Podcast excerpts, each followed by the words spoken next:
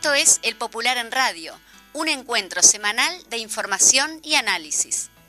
Buenos días a todos y todas, esta es una nueva edición en CX40 Radio Fénix, un espacio de comunicación con los comunistas, los frente amplistas, los militantes sindicales y sociales.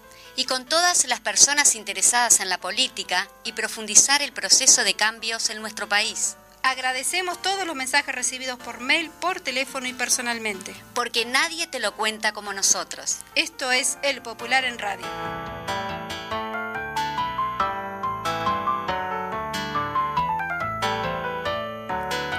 Muy pero muy buenos días. Acá nos encontramos en un programa más de El Popular en Radio.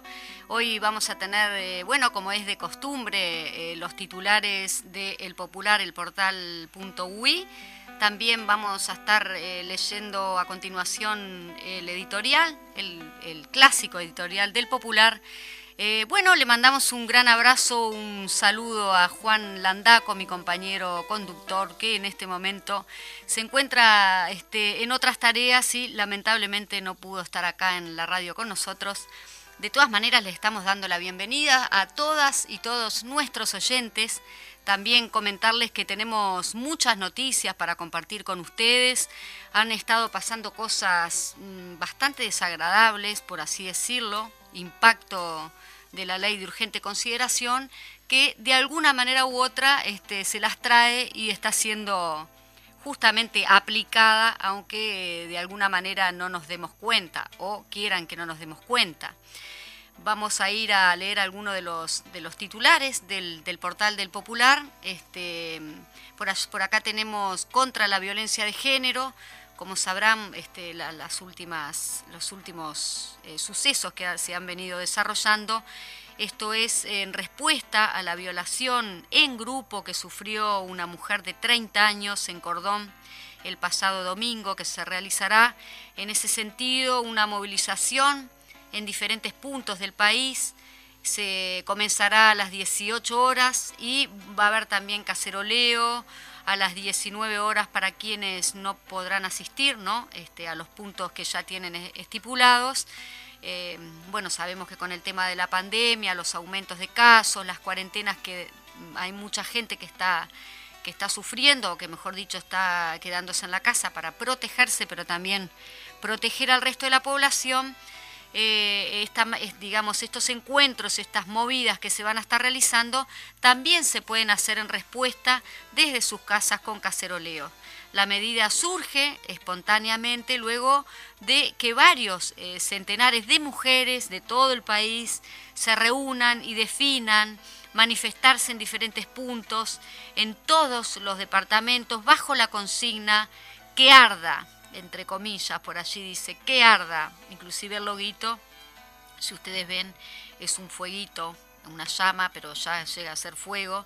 Eh, la convocatoria de mujeres eh, y disidentes, perdón, y disidentas feministas autoconvocadas en Montevideo es, eh, y la marcha desde la Plaza Independencia, por allí teníamos el titular del el portal del Popular que, que también se hace eco de estas, estas barbaridades que surgen, eh, bueno, ni que hablar temas femicidios, y hay, que ponerse, hay que ponerse la lucha al hombro y para eso están este, autoconvocadas esta actividad en la cual vamos a tratar de estar presentes. La LUC en profundidad habla Juan Castillo, que es secretario general del Partido Comunista, tenemos por allí un video en el portal del Popular que compartimos con todos ustedes para que lo puedan ver. Es un video realizado al secretario general del Partido Comunista, Juan Castillo. Luego también tenemos una entrevista que se le hubiera realizado en su momento este, en la Plaza de los Bomberos eh, por la situación que está sufriendo el personal bombero en cuanto a las carencias, no solo de vehículos, sino de personal Luego tenemos militares eh, eh, retienen a presidente de Furquina, eh, perdón, de Furquina, que se presume un golpe de Estado. Por allí este, seguimos leyendo los titulares del Popular. También vamos a, recurrir a otras noticias que, que vaya si son importantes en cuanto al Uruguay, lo que está sucediendo en el Uruguay Pero sí, también recordar, que no lo dijimos al principio, pero que Uruguay ganó, derrotó 1 a 0 ayer en el partido de este que, que realizaron Uruguay y Paraguay. Por acá me, mira Javier y me dice bien, bien ahí. Y bueno, sí, una derrota, 1 eh, a 0, pero derrota al fin de Paraguay, eh, perdón, de Uruguay contra Paraguay. Este, bueno, el nuevo entrenador comenzó con el pie derecho, dice por acá, y la selección se permite seguir en la pelea con, eh, por la clasificación al Mundial. Eh, comandos de Fernando Pereira y Gabriel Boric se reunirán este viernes, es decir, en el día de hoy, con el fin de concretar un encuentro entre ambos en Chile. El presidente electo del Frente Amplio, que asumirá, como todos y todas saben, el 5 de febrero, eh, mm, el presidente Fernando Pereira, presidente electo, dijo que la instancia tendrá un valor simbólico y en ese sentido de que hay una intención de la izquierda uruguaya de construir nuevamente un bloque progresista en la región. Combustibles, el gobierno define ajuste mensual de tarifas con preocupación por la suba del crudo. El mercado del petróleo arrancó el año con un incremento del 15% en el barril y el ministro Omar Paganini dijo que se calibra cuál es el margen que, que tenemos para decidir el porcentaje del ajuste. Eh, también tenemos que el Frente Amplio ampliará la denuncia penal por contrato en el puerto con Cato, eh, el Nati, como sabrán, tras la intervención del Ministerio de Economía y Finanzas en el expediente, el senador de la oposición, Charles Carrera, sostuvo que el Poder Ejecutivo está utilizando todo el poder público que tiene para que no salga a la luz el actual, el actual ilegítimo, ¿no? Por otro lado tenemos otro titular que dice hay un cuarto varón indagado por el caso de violación grupal, como lo, como lo decíamos al principio, eh, en Cordón y ya se extrajeron las, las muestras perdón, de ADN de todos los involucrados. Los tres adultos se negaron a brindar su muestra por lo que se impuso un recurso judicial, mientras que el adolescente lo hizo de forma voluntaria. Con miras a tener presencialidad plena, ANEP aprobó junto al Ministerio de Salud Pública el nuevo protocolo sanitario en las aulas. Eh, bueno, un poquito ahí les, leíamos algunos de los titulares, no solo del portal del Popular, sino también titulares de otros medios de comunicación que están saliendo, bueno, dado los, los últimos acontecimientos en el Uruguay Mandamos saludos a todos los mensajes que nos, que nos están llegando, los, los leímos ahí antes de comenzar el, el, programa. Les mandamos saludos a todos los que nos están escribiendo. También los clásicos saludos, bueno, Nelson y Anita, que nos mandan. Ellos siempre están al firme, como muchos otros, en esta audiencia clásica de El Popular en Radio.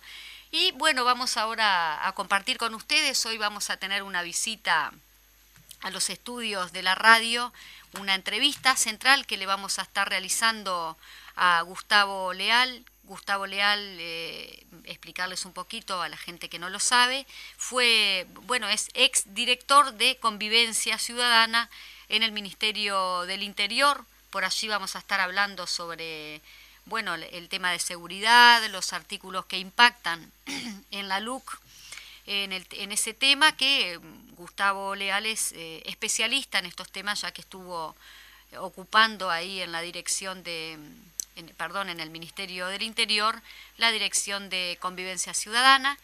Pasamos a leer el editorial que hoy se titula Honduras se cita con la historia.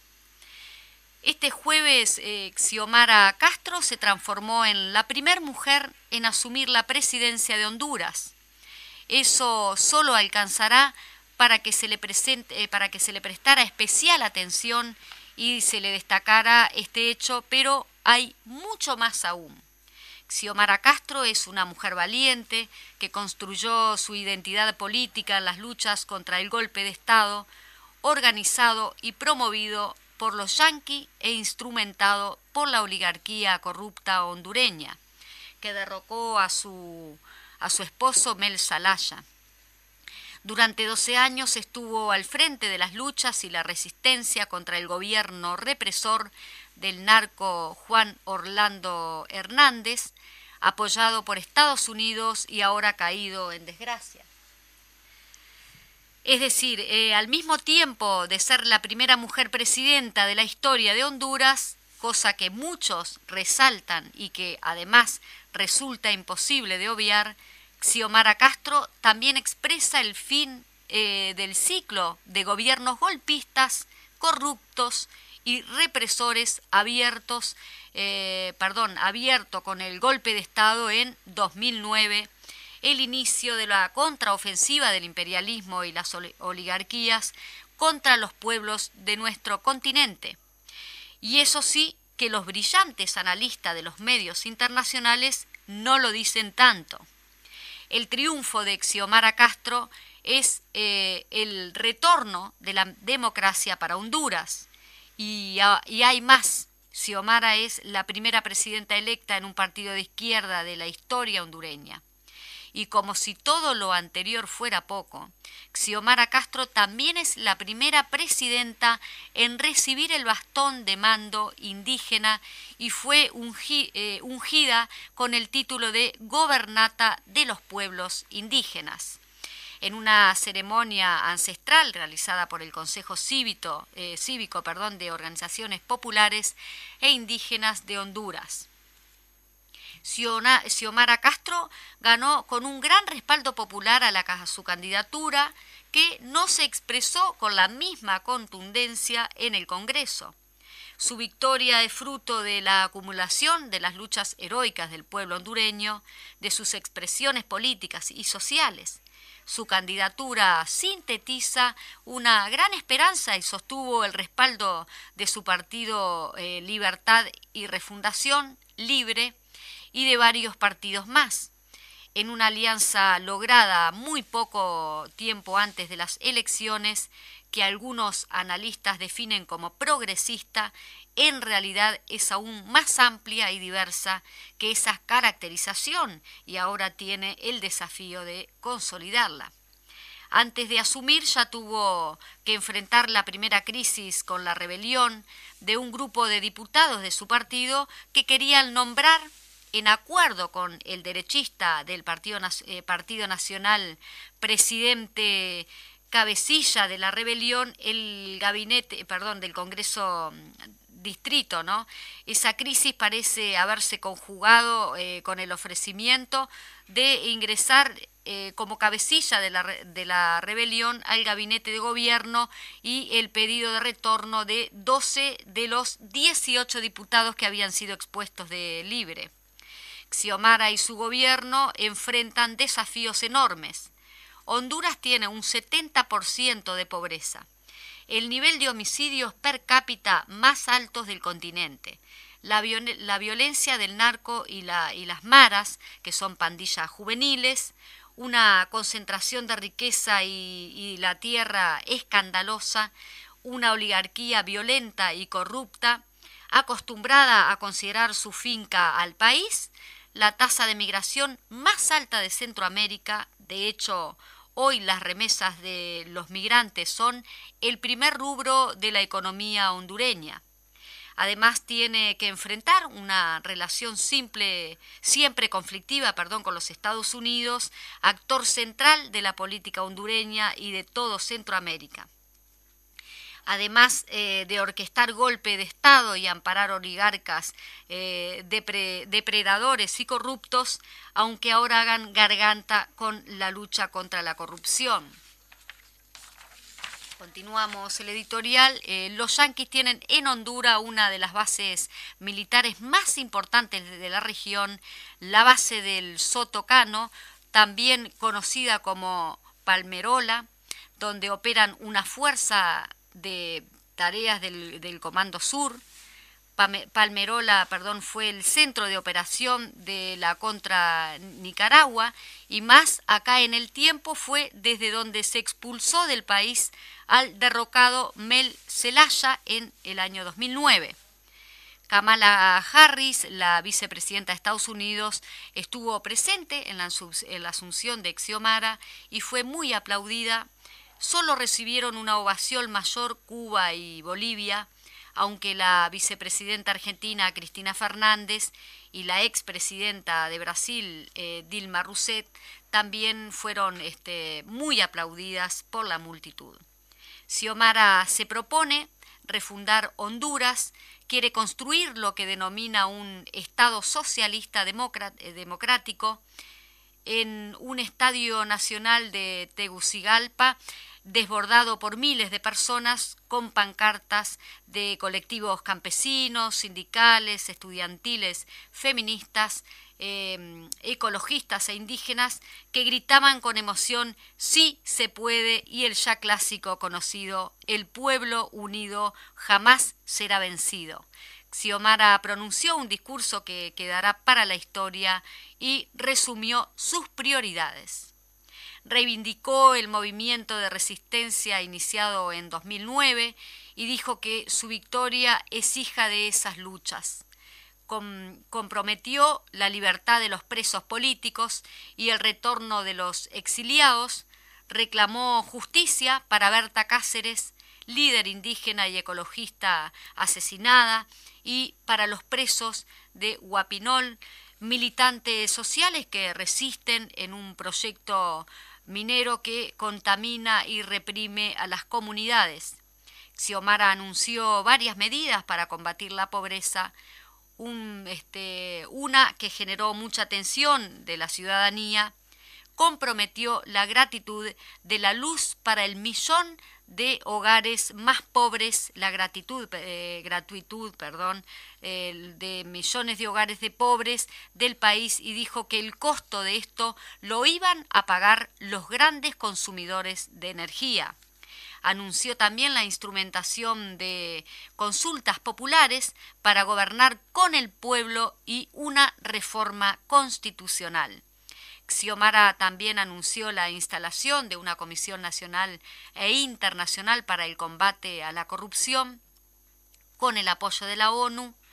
Eh, dijo que la deuda externa de Honduras es imposible de pagar y propuso su reestructuración. También dijo que eh, renegociará el CAFTA eh, el Tratado de Libre Comercio entre Estados Unidos y los países de Centroamérica para proteger el eh, desarrollo del agro y de la industria del país. Xiomara juró como presidenta ante la Constitución sostenida por su nieta, en su acto de asunción eh, se reflejó el enorme respaldo popular que tiene, la enorme esperanza que genera en una parte muy importante del pueblo. De su discurso queremos resaltar dos frases. La primera, porque muestra descarnadamente el drama en que vive hoy el pueblo hondureño. Dijo así, le daré todo el poder al pueblo, libertad para los presos políticos de Guapinol, justicia para Berta Cáceres, amnistía para los presos políticos y exiliados. Una ley de condena al golpe de Estado, no más secuestrados de la muerte, no más eh, sicarios, no más crímenes organizados, no más violencia. Nos merecemos vivir en paz, dijo visiblemente emocionada. La segunda, al final de su discurso, con la voz quebrada y saludada por una enorme ovación eh, de todo el Estado de pie, esta fecha quedará en nuestra historia como la de una generación que decidió ser libre, nuestra visión eh, del mundo eh, antepone al ser humano sobre el mercado.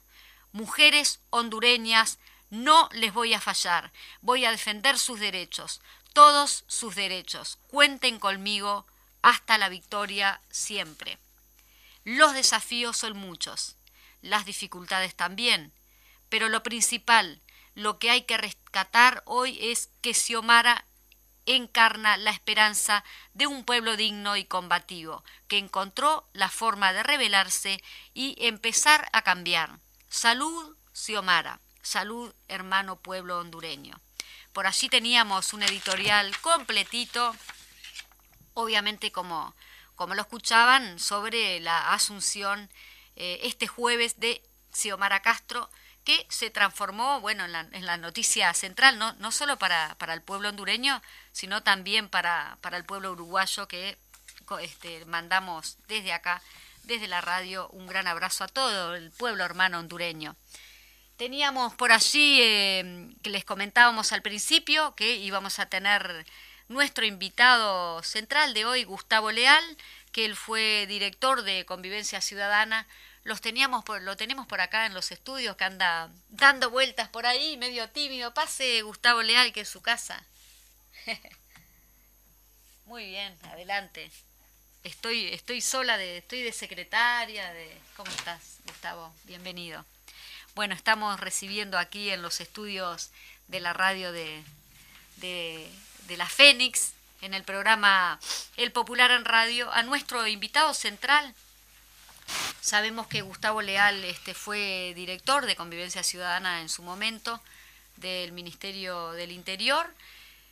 Tenemos un tema muy delicado para tratar. Habíamos dicho que bueno, que los temas centrales de la ley de urgente consideración obviamente son la educación, este, en este sentido de cómo está confrontando cómo se está confrontando con, con, el gobierno central en este sentido, porque la educación se está viendo debilitada eh, en, derechos, también se está viendo debilitada la situación de, bueno, de las este, empresas públicas, pero teníamos también por allí para, discutir en el día de hoy, más específicamente, el tema de la seguridad, que vaya también se rompe los ojos con toda la represión que hemos estado eh, bueno, viviendo, han salido en pocos medios de prensa, porque obviamente los medios hegemónicos de prensa no lo están sacando, pero sí las represiones que están sufriendo nuestros representantes de los trabajadores, este, ya lo hemos visto en más de una oportunidad,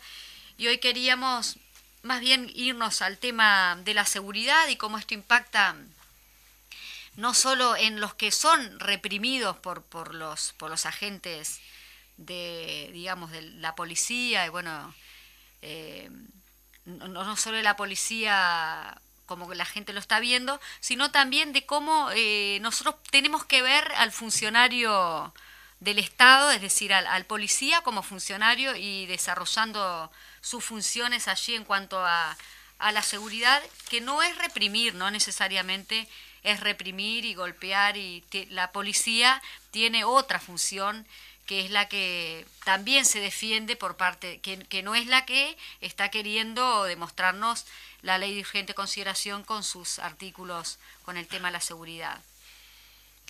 A Gustavo Leal le, le, bueno, sacamos una nota, no le hicimos una entrevista, fue sobre una, una este, participación que él tuvo allí en el comité José Trigo en su momento, que fue el fin de semana pasado, si mal no recuerdo, el día sábado, del cual el popular se hizo eco, sacando una, una nota en cuanto a los dichos de Gustavo Leal.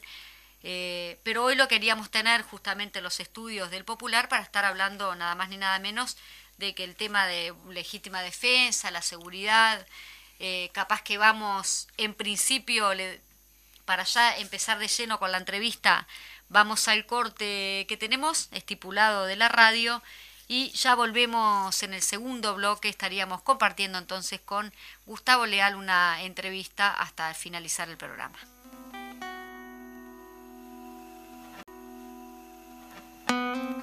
Bueno, muy bien, volvimos, volvimos al aire, acá estamos compartiendo los estudios con, con el sociólogo Gustavo Leal. Antes de comenzar la entrevista, estaría bueno, Gustavo, bueno, primero darte la bienvenida a todo este Muy buenos días. nuestra audiencia. Muchísimas gracias por la invitación y un, un, saludo a toda la audiencia y a todos los lectores y oyentes del Popular. Mm, supongo que estás haciendo una recorrida importante porque ya te hemos visto por allí este, recorriendo algunos comités de base y bueno, explicándole un poquito a la gente, ¿no? Tan necesario que es eh, ponerlos un poco en, en, una ley de urgente consideración, pero que impacta directamente y cómo impacta en la población.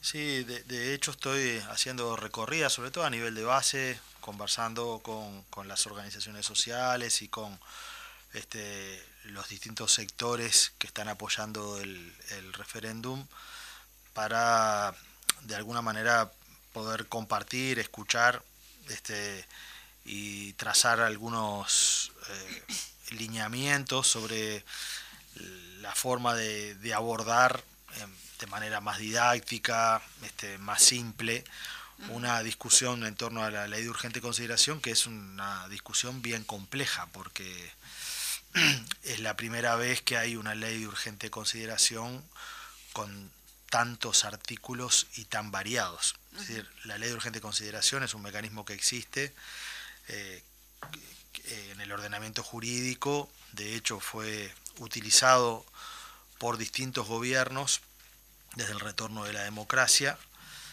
Antes de esta mega LUC hubo 12 leyes de urgente consideración este, que utilizaron los distintos gobiernos, también el gobierno del Frente Amplio, pero el mecanismo de la ley de urgente consideración es un mecanismo eh, especial que se le otorga al Poder Ejecutivo cuando hay una situación que exige una definición muy rápida y que, hay un fundamento de una necesidad de resolver que lleva a que la ley de urgente consideración tiene un mecanismo donde es el Poder Ejecutivo el que puede presentar la propuesta. Se trata en las dos cámaras, senadores o diputados, puede ingresar por cualquiera de las dos y en la primera cámara donde ingresa tiene 45 días para tratarse. Si no se trata la ley de urgente consideración, es decir, si no lo pone en discusión el Parlamento, la ley queda aprobada. Eh, ese es el mecanismo de urgente consideración. Este, entonces, y después pasa a la segunda cámara, donde tienen 30 días. Y después hay 15 días por las dudas, de que si en la segunda Cámara le hicieron alguna modificación, pase a la primera. Esto es un mecanismo totalmente excepcional porque cualquier proyecto de ley que se presente en un Parlamento, el mecanismo es que ingresa el proyecto y si no se trata, no queda aprobado. Sí. Ah, entonces, eh, por eso este es un mecanismo especial que se ha utilizado para situaciones especiales. Por ejemplo, el doctor Tavares Vázquez utilizó este mecanismo para eh, incluir en su primer gobierno una ley de urgente consideración en los primeros meses, que fue la creación del Ministerio de Desarrollo Social. ¿Por qué? Porque que sí era urgente. Porque se consideraba de que había una emergencia social, había que prestarle asistencia a casi un millón de uruguayos que habían y que estaban en ese momento en situación de pobreza, fruto de la crisis del 2002 y toda la situación que vivimos en, en aquel momento. Y por lo tanto, el proyecto aquel tenía como urgencia el crear una estructura institucional que permitiera canalizar la emergencia y la, atención a la emergencia eh, y por lo tanto esa fue la lógica de la creación del Ministerio de Desarrollo, que tuvo además el respaldo de todos los partidos. En los 12 proyectos de ley que se han presentado desde el retorno democrático a la fecha, eh, sin contar la LUC, había alrededor de unos, si sumamos los 12 proyectos, entre los 12 tenían alrededor de unos 250 artículos. La suma de los 12 proyectos eran 250 artículos. Solo este proyecto que se, que se aprobó tiene 476. Solo. Solo es, sí, sí. Y va desde temas tan vastos como el, el cambio de nombre de la policía de tránsito a la policía caminera, pasando por la, este, los cambios en la inclusión financiera, que habilitan, por ejemplo, que un patrón si te contrata este, puede pagarte eh, por el, por el cajero o puede pagarte este, en efectivo. Sí, como se usaba antes. Claro, como se usaba antes y todos sabemos que cuando se paga en efectivo la posibilidad de que... Se pierde la formalización, digamos, los aportes... Y, no es que se pierda automáticamente, pero... pero, eh, un, depósito, un depósito bancario queda registrado y es más fácil comprobar este, si me están pagando lo que corresponde eh, que si me dan el dinero en efectivo y me dicen, bueno, firma esto y después te doy una parte por afuera, etcétera, etcétera.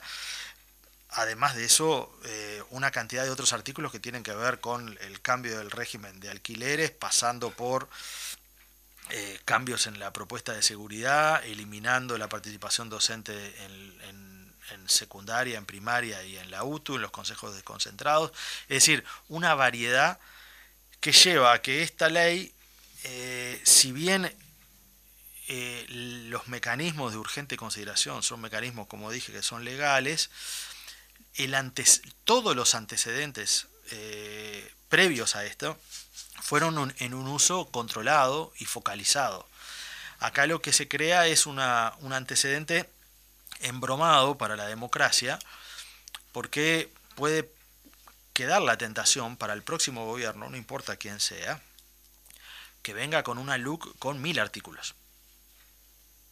Bueno, como lo dice el, presidente del PITCNT, este, una ley ferrocarril, esta otra ley, si es mil, miles artículos. Y claro, porque de última, con esta ley, el Parlamento casi dejó de funcionar durante un buen tiempo, porque introducen, eh, modificaron con la ley de urgente consideración casi 70 leyes, que muchas veces esas leyes eh, necesitan un debate social, porque el Parlamento es, es el lugar de la representación de la pluralidad, de la gente, de este, distintos colectivos y a veces los legisladores que no saben de todo, como nadie sabe de todo, se tienen que asesorar y escuchar a los implicados a veces en, una ley, escuchan la versión, si es una ley sobre temas laborales, escuchan a los trabajadores, escuchan a los empresarios, escuchan a abogados, escuchan a la cátedra de la universidad, escuchan a técnicos. No tuvieron mucho tiempo ni de escuchar ni de estudiar tampoco, muy pocos minutos. 15 minutos por cada delegación para temas que son bien complejos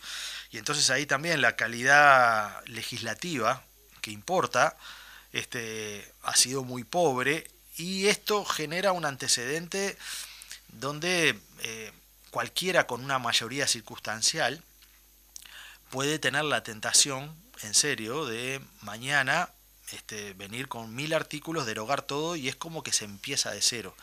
Y eso, el Uruguay tiene una tradición de que hay eh, cambios y hay permanencias y hay continuidades que hay que tener en cuenta. Es decir, esta lógica refundacional de que poco menos que gracias a la LUC acá hay cosas nuevas que se hacen y que antes no se hacían, y podemos hablar ahora a partir de, este tema de la detención del futbolista de Peñarol, se ha dicho que gracias a la LUC la policía pudo detener ese auto y pedirle documentos. Eso es una barbaridad. siempre se hizo. Una mentira, están utilizando eh, mentiras sistemáticas diciendo cosas que son absolutamente falsas, no se las cree nadie, además es este me parece y lo peor es que, que son cosas que salen a decir autoridades del ministerio del Interior eh, y autoridades del gobierno. Salió el, el, secretario de Deportes, Bausá, que fue antes presidente de la AUF,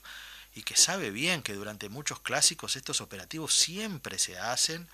Este, siempre estuvo autorizado el poder de detener un auto, el pedir documentación, el poder hacer un registro.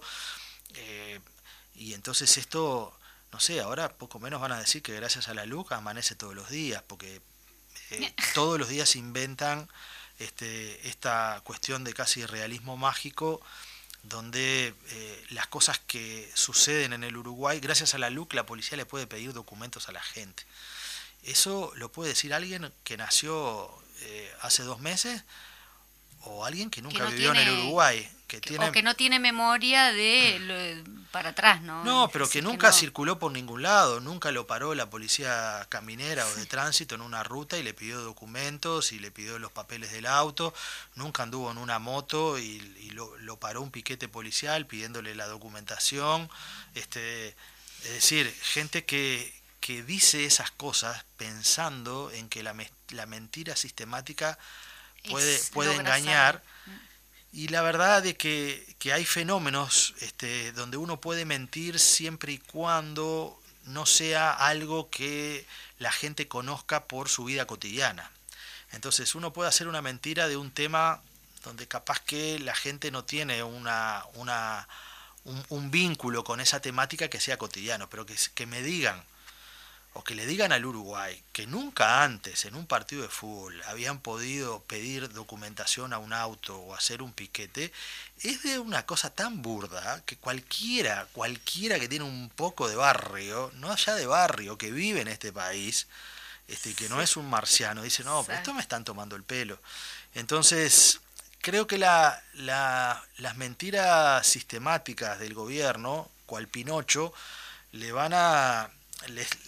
le están jugando un, juego en contra, porque eh, la gente al final toma decisiones eh, de manera informada y cuando hay eh, a veces un exceso de pasarse de la raya en los argumentos, ese es un, un exceso este, de querer, como se dice en el fútbol, pizarrear, la gente al final se termina enojando. Y me parece que esto que han dicho ahora de lo del jugador es un buen ejemplo, ¿no? Porque quieren utilizar este, un hecho donde la policía sistemáticamente ha trabajado de esa manera y quieren utilizar a la policía para la política. Eso es lo peor. Sí, eh, en cuanto a eso, Gustavo, justamente sin, sin cortarte en, el hilo de la conversación, pero una de las argumentaciones también que que, quieren como hacernos creer es que, bueno, que es el Frente Amplio en contra del gobierno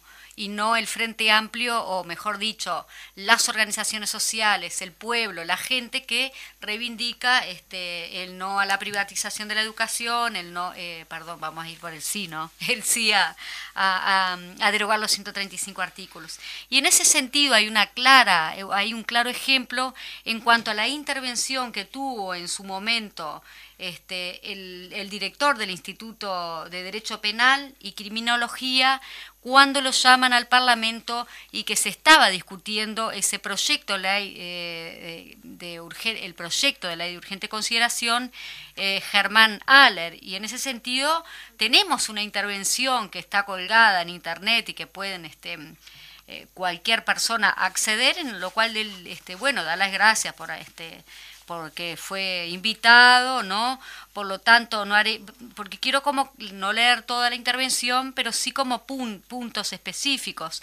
Como ustedes bien saben, el Instituto de la Facultad de Derecho de la Universidad de la República se ha pronunciado ya en diversas ocasiones, por lo tanto, dos formalmente y otras informales, expresando su rechazo total eh, al articulado que compromete los temas de seguridad y derecho penal. Por acá lo decía él, es decir, que estamos hablando de este, la facultad de derecho penal y eso era en eh, cuando se estaba realmente discutiendo, o mejor dicho, el poco tiempo que tuvieron para discutir.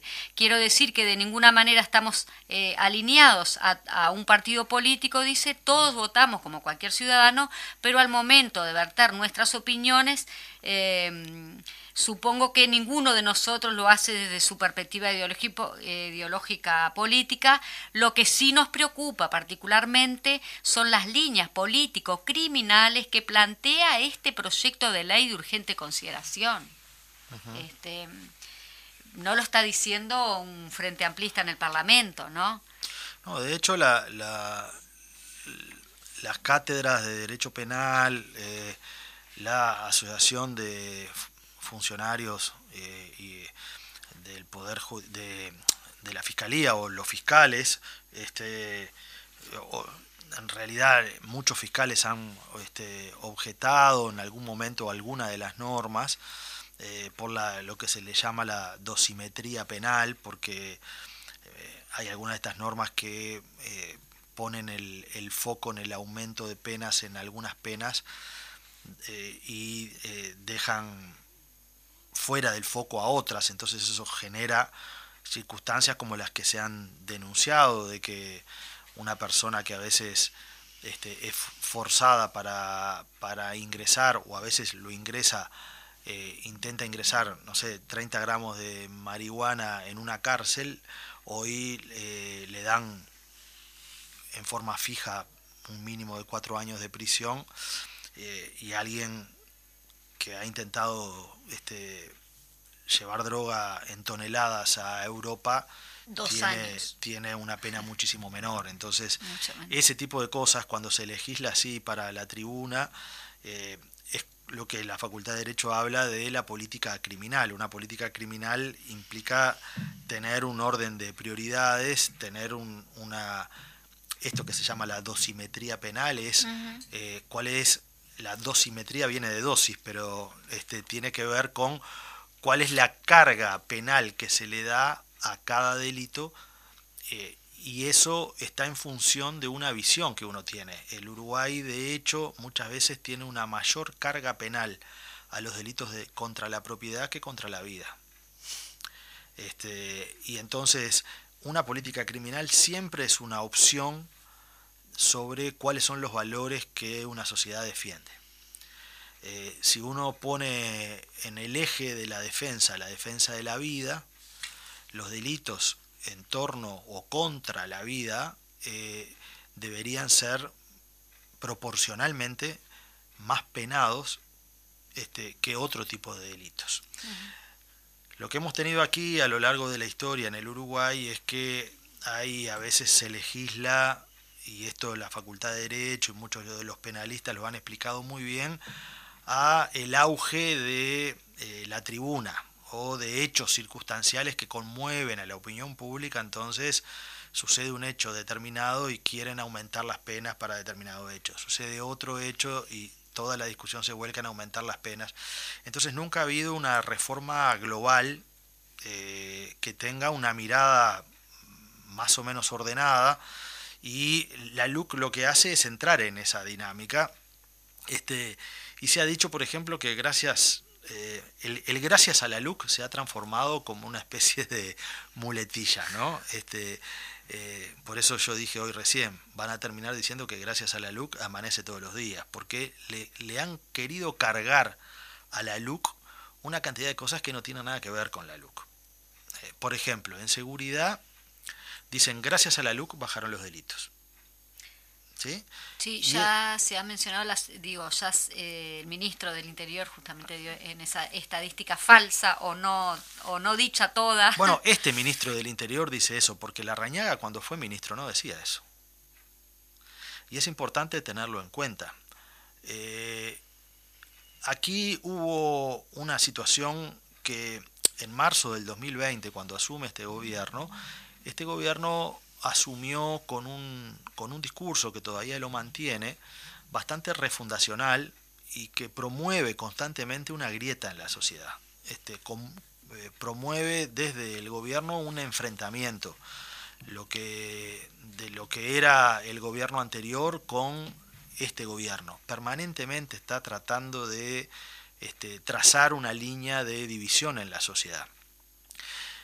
Y recuerdo que cuando asumió la Rañaga, él decía de que la política de seguridad se iba a basar en lo que él consideraba que tenía que ser el respaldo a la policía. Él decía, esta es la misma policía, son los mismos efectivos, tienen el mismo, este, eh, la misma tecnología, pero acá lo que va a cambiar es el respaldo a la policía. Y entonces, él tratando de querer demostrar que había resultados, ya en marzo, finales de marzo del año 2020, él decía de que gracias a ese nuevo ímpetu, ese nuevo respaldo, había cambios y habían bajado los delitos. Y se apuraron ya en presentar estadísticas del primer mes, que están en internet, están en las conferencias de prensa que hicieron. En el segundo mes, estamos hablando de abril, del año 2020, dijeron, bueno, en los 60 primeros días de este gobierno ya se notan cambios en la seguridad y ya bajaron los delitos. En el tercer mes volvieron a repetir eso en el contexto de lo que son siempre las evaluaciones de los 100 primeros días de gobierno, que son, es como un número mágico donde siempre se dice, bueno, ¿qué es lo que pasó en estos primeros 100 días? Y ellos sacaron una serie de estadísticas y después en el mes de junio publicaron estadísticas de los primeros cuatro meses de gobierno.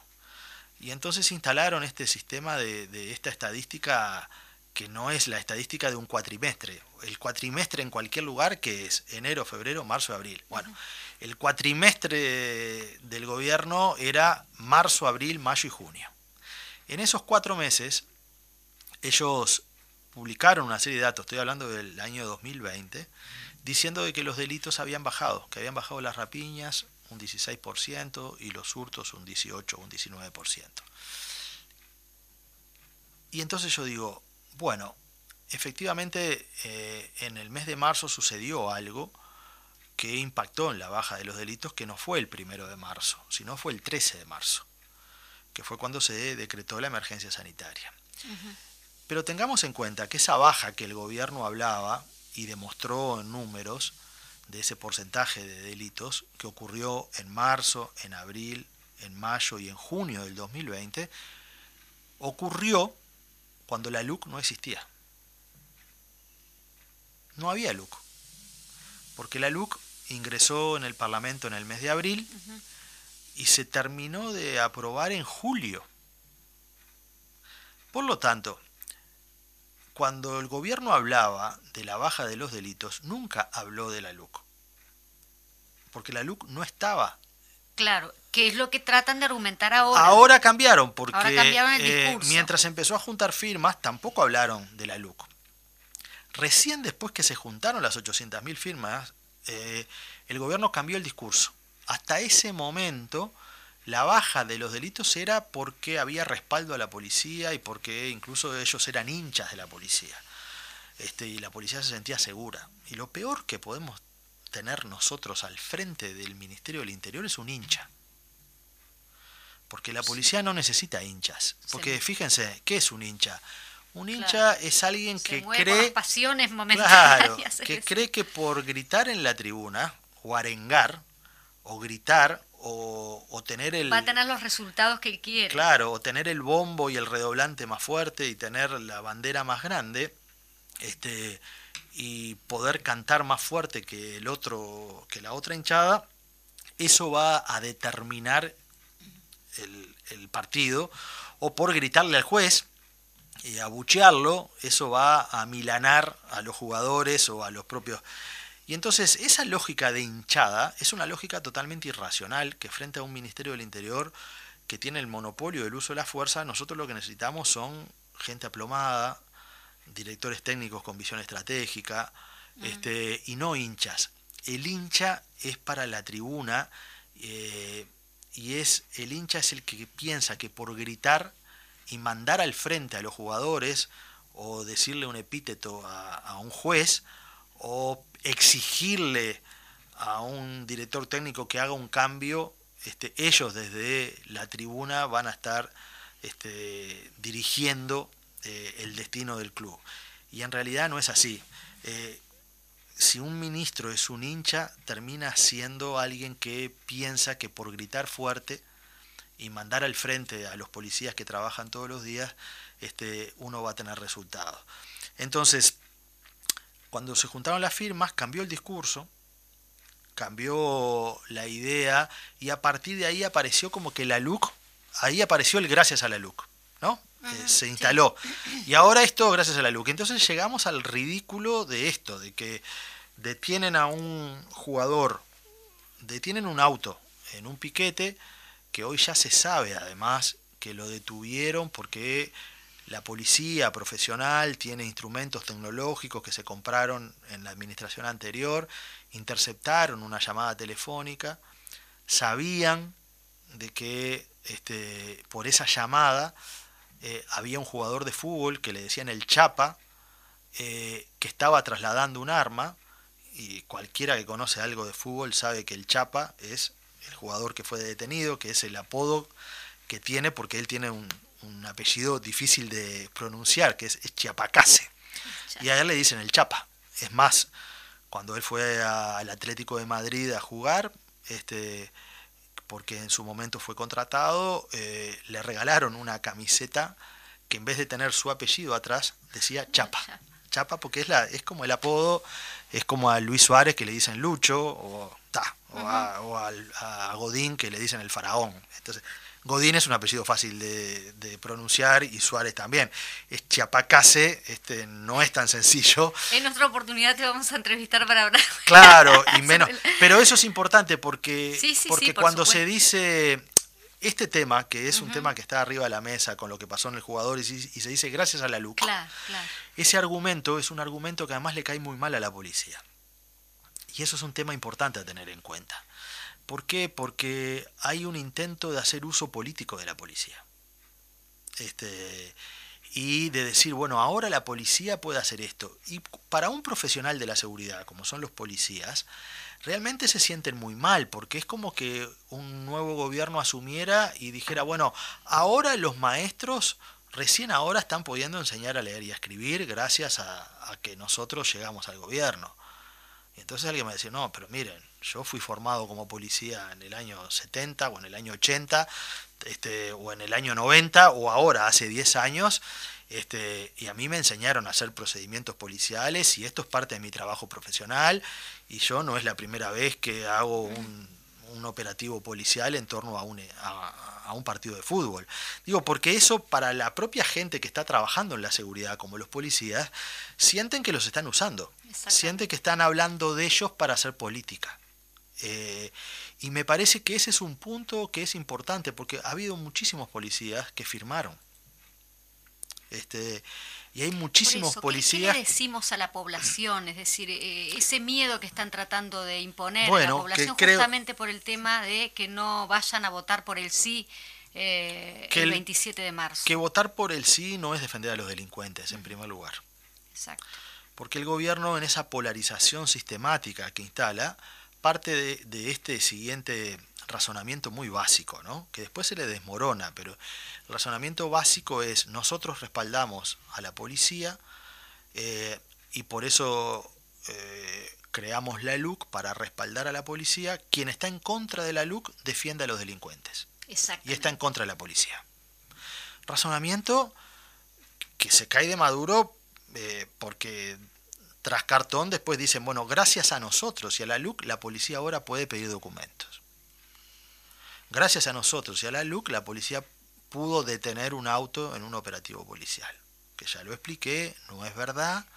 Este, entonces, creo que nosotros no, tenemos que, que ir a un debate que favorezca la grieta en la sociedad. Tenemos que tratar de poner argumentos y hablar tranquilos, porque la gente cuando hay argumentos de grieta, al final termina pasando por el cernidor y se da cuenta que eh, esos argumentos tan burdos. Pero son para generar miedo también. Son para generar miedo. no, del miedo no está bueno para no está bueno generar miedo, pero eso es una responsabilidad que la tiene que cargar la mochila del gobierno. Es el gobierno que está intentando generar miedo, pero a veces con ejemplos que terminan siendo de risa. Porque yo te agito el cuco y después el cuco me termina dando gracia y risa, como es, bueno, si se deroga la LUC, la policía no va a poder este, pedir documentos. Entonces, si me quedo con esa frase, eso me puede dar miedo como ciudadano para decir, bueno, voy a estar mucho más inseguro, ¿cómo que la policía no va a poder pedir documentos? Y después uno dice, no, pero esto no es verdad.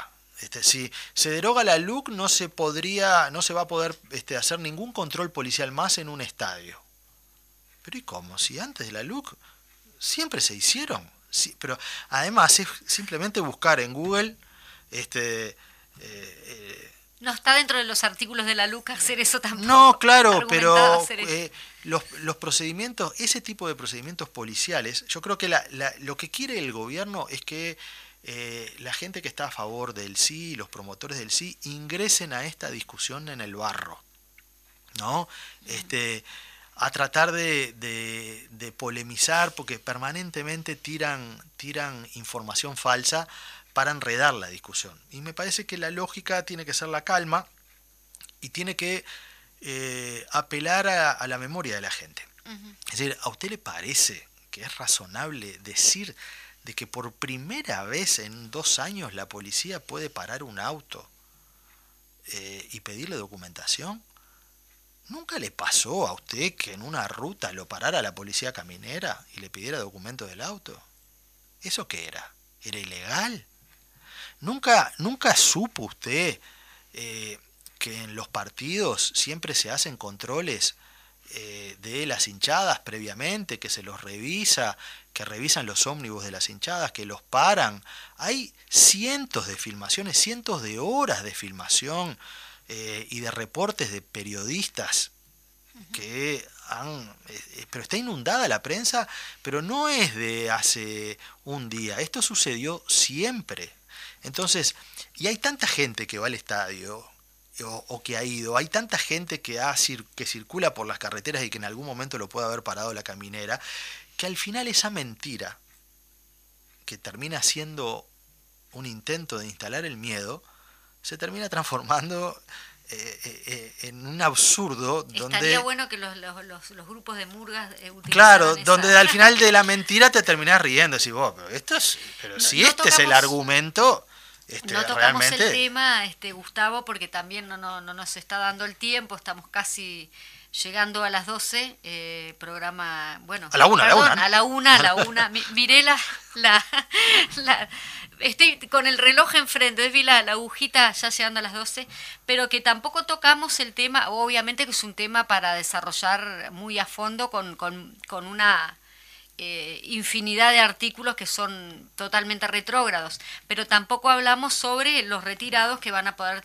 también, que, podrán tener el, este, la potestad de hacer el trabajo de que están haciendo los, los policías, eh, digamos, que están en actividad. Sí, esto lo explico rapidito, sé que falta menos de un minuto, pero es simplemente eh, plantear que hay un artículo hay dos artículos. Capaz que podemos convocar a la gente a leer este, determinados sí, artículos. Los artículos 64 y 65, que son los que se quieren impugnar, entre otros, este, que son los, los malos artículos. En primer lugar, acá hay que tener en cuenta que... en realidad todos son, todos son Claro, pero eh, la LUC tiene... El gobierno en esa grieta quiere instalar la idea de que los que están promoviendo y estamos promoviendo el voto del sí, eh, nos negamos a todo y somos los negativos. Y no es verdad, porque la ley tiene 476 artículos y lo que se ha dicho es que hay 135 que son inadmisibles. Es decir, que es el 25%.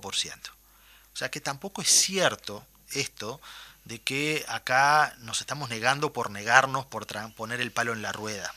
Porque nadie quiere que al Uruguay le vaya mal ni ponerle el palo en la rueda. Tampoco dio tiempo para estudiar todos esos que quedaron atrás también. Claro, bueno, pero, pero lo que está objetándose son 135. Entonces, de esos 135, este, nosotros en seguridad lo que queremos eh, es que haya una policía pública y del Estado. Y hay uno de esos artículos que habilita la posibilidad que retirados policiales, que quiere decir que personas que ya no pertenecen a la policía, que en algún momento trabajaron de policía, y que en, número, en cantidad, hay más retirados policiales que policías en actividad. Estamos hablando de policía, no de, militares. No, de policías. Este, que hoy que están retirados, y para ser retirado policial simplemente uno tiene que haber estado eh, trabajando en la policía en algún momento, capaz que una persona hoy tiene 50 años, ingresó a la policía a los 18, a los 30 se fue y pasó a trabajar en otra cosa, pero, es, pero mantiene la condición de retirado. Eh, capaz que no se puede jubilar de policía porque no le acumulan esos años. Sí, pero es retirado. Pero es retirado, entonces después junta los, los años de distintas cajas y se jubila por el por, por donde tenga más años. Este, pero que todos esos retirados ahora puedan portar armas en la calle y que puedan hacer procedimientos policiales cuando crean que hay un delito. Entonces, eso implicaría una lógica del Far West en la sociedad. Una lógica donde no es la institución estatal, pública, policía, que es una institución que nosotros defendemos, y defendemos como defendemos la educación pública, como defendemos la salud pública, de todos, defendemos la seguridad pública, pero una seguridad que tiene que tener funcionarios públicos estatales. Esto otro es un camino donde se, va a dotar a eh, todos los retirados policiales a que puedan hacer procedimientos policiales cuando crean procedimientos con carácter policial, es decir, puedan detener una persona, cuando entiendan que hay un delito que está en curso. Cuando ellos entiendan. Cuando ellos entiendan que hay un delito que está en curso. Entonces van a poder detener una persona, van a poder este, eh, bueno, hacer una cantidad de procedimientos y eso creo que este, instala una lógica de debilitamiento y de desprofesionalización de la policía. Bueno, yo creo que nos quedamos cortos, obviamente es un tema a desarrollar con más profundidad, hay más artículos, está la legítima defensa, la resistencia al arresto, las eh, circunstancias graves en encubrimiento, delitos contra la propiedad de este, muebles o inmuebles, agravios eh, a, la autoridad pública, etcétera. Muchos artículos que obviamente con media hora este, no, lo podemos este, abarcar todos, pero estos micrófonos quedan abiertos para cuando este, al sociólogo Gustavo Leal se le, se le este, bueno, que le parezca que puede volver a visitarnos. Eh, te damos te damos las gracias por haber estado y obviamente este, abiertos a, bueno, muchas gracias. Sé que nos pasamos de tiempo. Pido disculpas a la radio. Este, y un saludo a toda la audiencia.